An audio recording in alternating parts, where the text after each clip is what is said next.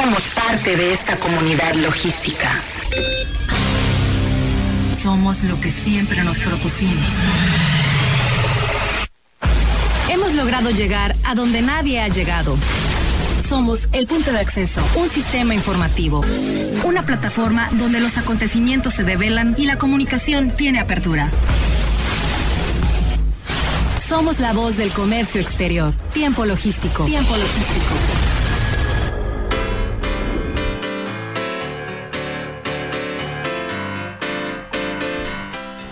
Hola, ¿qué tal? Bienvenidos una vez más a Tiempo Logístico, la voz del comercio exterior. Como siempre, para mí es un honor eh, que estén, eh, pues, una hora dispuesta para escuchar logística, aduanas, puertos, comercio exterior, en fin, todos estos temas con los especialistas de todo el país que amablemente se comunican con nosotros para darle vida a este programa y agradecido, por supuesto, con todos los patrocinadores que hacen posible que se desarrolle este programa.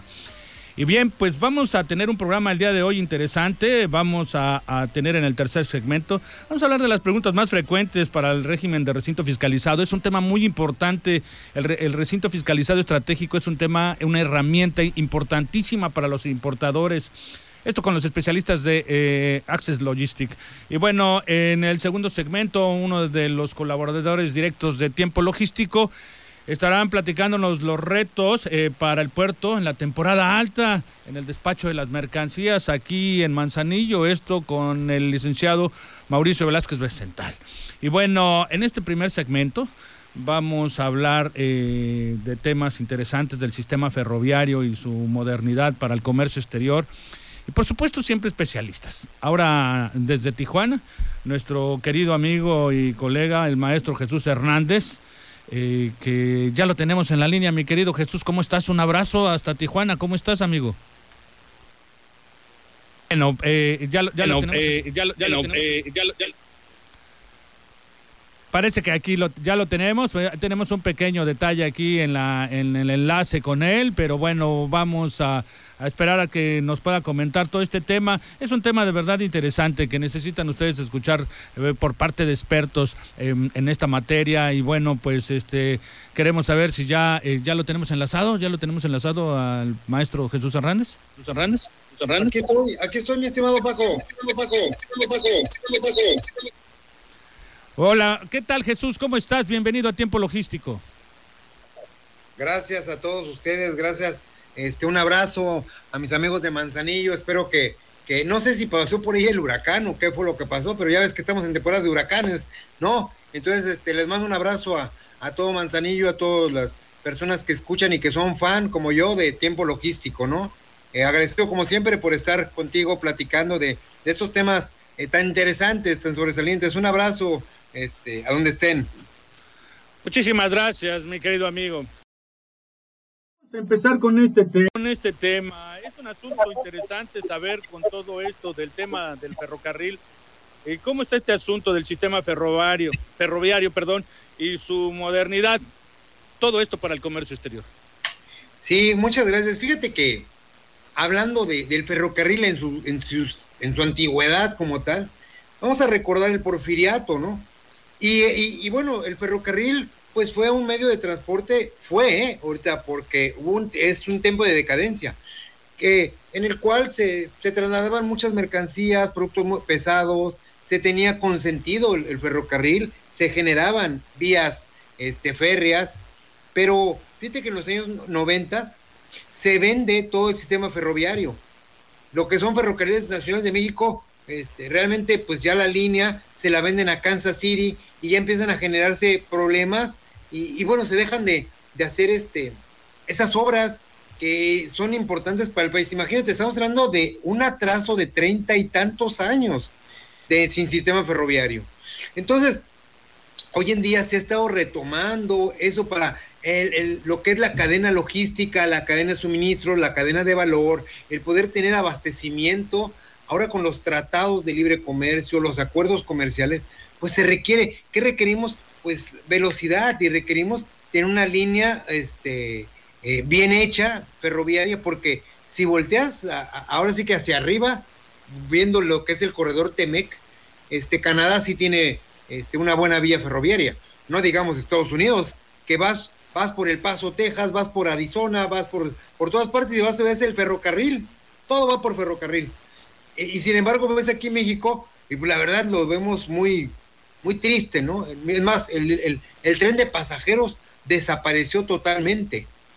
Entonces, es ahora cuando México tiene que levantar y levantar y hacer músculo en el comercio exterior para poder generar una nueva red de, que conecte este, desde puertos, manejar puertos inteligentes y poder desplazar la mercancía a los diferentes destinos, ¿no? Porque te lo comento, eso, y obviamente pues es una inversión que es muy cara, ¿no? los durmientes, los rieles, las explosiones en las montañas para poder generar este, este, carreteras ferroviarias, aparte el ecosistema. Lo estamos viendo con el problema que hay ahorita con el tren Maya, que hay, hay problemáticas. Hoy acaban de anunciar que ya no va a haber estación en Mérida, ¿no?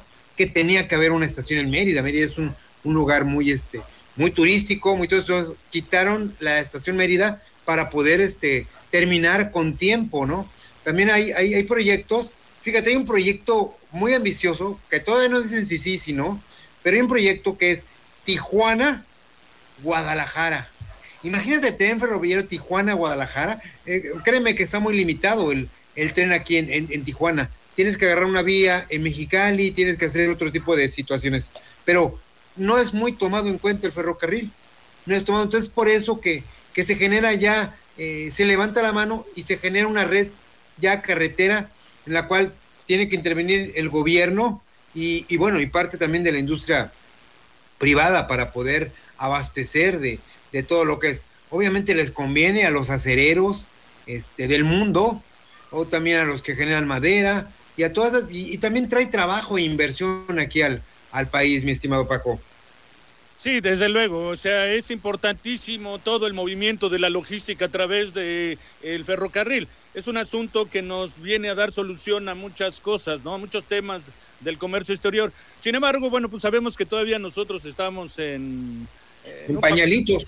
Exacto, sí, de esa manera lo podemos decir, porque bueno, pues, eh, ¿qué porcentaje se maneja de mercancías que llegan a nuestro país a través del ferrocarril? Estamos hablando de un 16%. Así es, del 16 al 20%, o sea, es de alguna manera mínimo. Quien se lleva, ahora sí que la, la joya del pastel es el marítimo y que estás tú ahí, este estimado Paco, ahí en Manzanillo. Sí, sí, pero de verdad eh, tú entiendes perfectamente bien toda esta materia y sabes que en países que están bien desarrollados el tema del ferrocarril es a la inversa, en donde se manejan grandes puertos están alrededor del 80% en el ferrocarril y el 20% en transporte federal. Así es. Y no, y lo que es el caso, por ejemplo, en Europa, se maneja mucho el, ferroviario. Lo que pasa también, acuérdate que por, por cuestión de costos, cuestión de manejar carga pesada, pero claro, o sea, sabemos que el ferrocarril no te va a, llevar una mercancía que requieras urgente, ¿no? ¿Por qué? Porque es bastante lento, bueno, en el sentido de los de última, digo, los de la generación pasada, pero lo que es en China y en Japón, el tren es, este, mis respetos, parecen aviones, cómo se están manejando, cómo se está llevando la, eh, los productos ahí en China, y habría que ver. Entonces, ¿qué, qué espera? Eh, aparte, en el caso de los hidrocarburos, la gasolina, el mundo está cambiando logísticamente también en esa parte, ¿no? Ya no utilizar eh, lo que es la gasolina, ya lo que es más que nada ya las locomotoras eléctricas, los trenes por medio de cable y demás. Entonces, creo que estamos lejísimos, estamos lejos. Obviamente, pues tenemos que, tenemos que, es que fueron 30, 40 años de retraso, ¿te imaginas? Mientras el mundo está avanzando. Es triste saber que Costa Rica, que la misma Argentina, que Brasil manejan una red de ferroviaria mucho mejor que la mexicana. y esto se dio, y esto se dio, de ver es que yo, yo lo veo, yo, vean cualquiera que, que esté, vea un mapa del tren mexicano y vean que parecen como venas quebradas. O sea, simplemente está limitado y se acabó. Y tienen que crear de nuevo, parece un rompecabezas, crear rutas y demás, estar construyendo ya los pasajes de, ahora que, viene lo, lo que es el corredor Temec, también el Transpacífico, ver la manera de que se tiene que impulsar el tren, la locomotora, Y, bueno, y también todo ese camino que va a llevar los trenes, pues va a llevar maquiladoras, industrias, y va, va a haber buena derrama, pero pues tenemos que, cuesta mucho dinero, cuesta mucho esfuerzo y cuesta también que, que los importadores confíen en el tren, porque también se basa en confianza. Y el tren también, lo ferroviario, acuérdate también que trae lo que es el despacho anticipado, entonces también le, está generando eh, velocidad, ¿no? A, a, los despachos aduaneros también. Eh, fíjate que eso, bueno, eh, yo recuerdo que a principios del año se hablaba de, la proyección de inversiones de alrededor de 500 millones de pesos, de dólares, perdón, por parte de Kansas City y de Ferromex, que iban a hacer inversiones interesantes en este año. No las he visto. Y ahora recientemente se anunció lo que acabas de mencionar, el asunto del corredor Temec, en donde del puerto de Mazatlán saldrían líneas ferroviarias, inversiones importantes que se estaban manejando en, hace un par de semanas en información. ¿no? Entonces, esto eh, será cierto lo de la inversión de Ferromex y de Kansas. No sé si tú hiciste el análisis, yo no encontré información al respecto reciente eh, pero con relación a lo de Mazatlán para el corredor Temec, eh, pues ahí sí hay mucha información ahorita como para poder decir que sí van a invertir y que el proyecto es interesante, ¿no? Sí, el proyecto ya arrancó totalmente, ¿eh? ya están en Mazatlán, están contentos, están eso, pero el caso de Kansas City y Ferromex, hay pugnas, hay, este, tú sabes que es este, lucha de, de territorios, de vía, de cuestiones de inversión. Entonces, todavía no, como que siguen peleando, siguen negociando, pero mientras sigue generándose un atraso. Yo considero que a lo mejor va a tener que meter las manos el gobierno para que esto fluya. Y eso yo escuché, lo último que escuché es que el gobierno tendría que meterse ahí para poder generar también como ser un inversionista de esto, de esto que, se está generando en, en, México, ¿no? Y pues te digo, nosotros impulsando ya lo que es la vía ferroviaria, México, nosotros estaríamos ya conectados con Guatemala, con Honduras, con Panamá, o sea, eh, no saben la ventaja que va a traer esto y teniendo, imagínate, un puerto tan bueno como el que tú tienes en Manzanillo, ¿te imaginas la conexión que tendremos logísticamente? Ahora sí, México va a parecer el ombligo de la luna, como es su nombre. Vamos a poder distribuir a, a todo mundo utilizando puertos inteligentes, puertos hubs, aduanas, certificaciones, despachos anticipados. O sea, se viene una progresión en el transporte y en la logística. Esta famosa logística de la última milla, esta logística inversa, esta logística industrial que tanto atañe ¿no? al comercio exterior y que tanto nos está llenando. Yo, yo considero que México, su logística mexicana, este, va a crecer y va, va a crear unas nuevas formas de hacerlo. Acuérdate que nosotros inventamos muchas cosas, entonces va a venir en alguna, lo escuché con un español, me dice, ahí viene la logística mexicana, la logística mexicana. Un día platicamos de esa logística mexicana, Paco, te, vas a impresionar de lo que piensan nuestros amigos colombianos, los españoles, los argentinos de la logística mexicana. Y hablan... posiblemente ellos se la creen más que nosotros. Sí, sí, nos alaban más que nosotros porque fíjate que dicen que el mexicano somos muy improvisados y esa es la logística mexicana improvisas. Ah, no hay vía, pues construyo la vía. No hay esto, pues lo haces. Y eh, les encanta eso de la, con, todo respeto, lo, decimos de algún, se llama la chicanada, ¿no? Nosotros somos muy chicanados, o sea, no se nos queda nada. Entonces, esa es también una parte de, hacer logística mexicana, ¿no? Y imagínate con el ferrocarril, pues las cargas, los animales, las verduras, todo lo que podemos nosotros traer y que, y que ahora que se están generando el, este, algunos planes que el gobierno no los veo tan mal, este, no todo hay que tirarle mal al gobierno, o sea, en su informe lo ha dicho el presidente, sembrando vida, el tren Maya, el aeropuerto, que esto, son cuestiones, yo lo veo de una manera macro, no micro, lo veo de una forma macro, ¿por qué? Porque si lo veo de micro, a lo mejor sí me meto en problemas políticos y que no, y que está mal, no. Vamos a verlo como crecimiento del país y vamos a ver que México se va a convertir en un país altamente ferroviario y que va a tener velocidad y va a tener logística y va a tener distribución y bueno, y, mejores formas de hacer comercio exterior. Pues que tengas voz de profeta, mi querido amigo, porque la verdad, este, algunos todavía dudamos algunas cosas. Esperemos que sí, que sea así el desarrollo del sistema ferroviario en nuestro país, que bueno, pues le falta mucho por crecer. Sí, mucho, mucho, Paco, pero, pero pues tú sabes que cuando traigo el, tema político, que gracias a Dios siempre me invitas, pero también traigo el tema optimista. Yo, Eres optimista, amigo. tenemos, que, tenemos que ser optimistas, mi estimado Parco, porque, híjole, si no, viviríamos de nuestras frustraciones.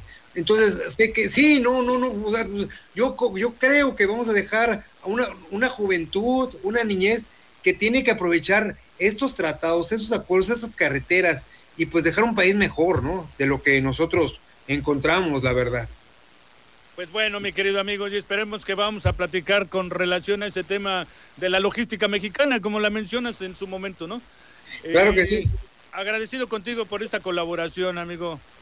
No, Paco, tú sabes que siempre soy invitado. Antes de que me vayas, yo quiero mandarle un saludo muy especial a todos tus alumnos, a todo el, a toda la parte académica de la Universidad Autónoma de Baja California. Un saludo muy especial a todos ellos de parte de Tiempo Logístico. Muchas gracias. No dejen de, leer y, y, ver las páginas de Tiempo Logístico. Paco es un extraordinario amigo de Manzanillo. Y bueno, y a mí me pueden seguir como Jesús Hernández o en Cadena de Conocimientos Logísticos y Aduaneros. Y ahí estamos. Y, y tenemos que hacer ese programa en conjunto, ¿eh, Paco? Este, Cuando gustes. Que Dios, que Dios te bendiga y salúdame a todos por allá, por favor. Con mucho gusto. Muchísimas gracias. Próxima. bueno, pues él es el maestro eh, Jesús Hernández, a quien pues le mandamos un saludo muy afectuoso hasta el norte del país, en Tijuana, donde se comunica regularmente él, que allá es donde hace logística. Y bueno, vamos a ir un corte, por favor, no le cambie, porque está usted en tiempo logístico. Somos Tiempo logístico. Tiempo logístico.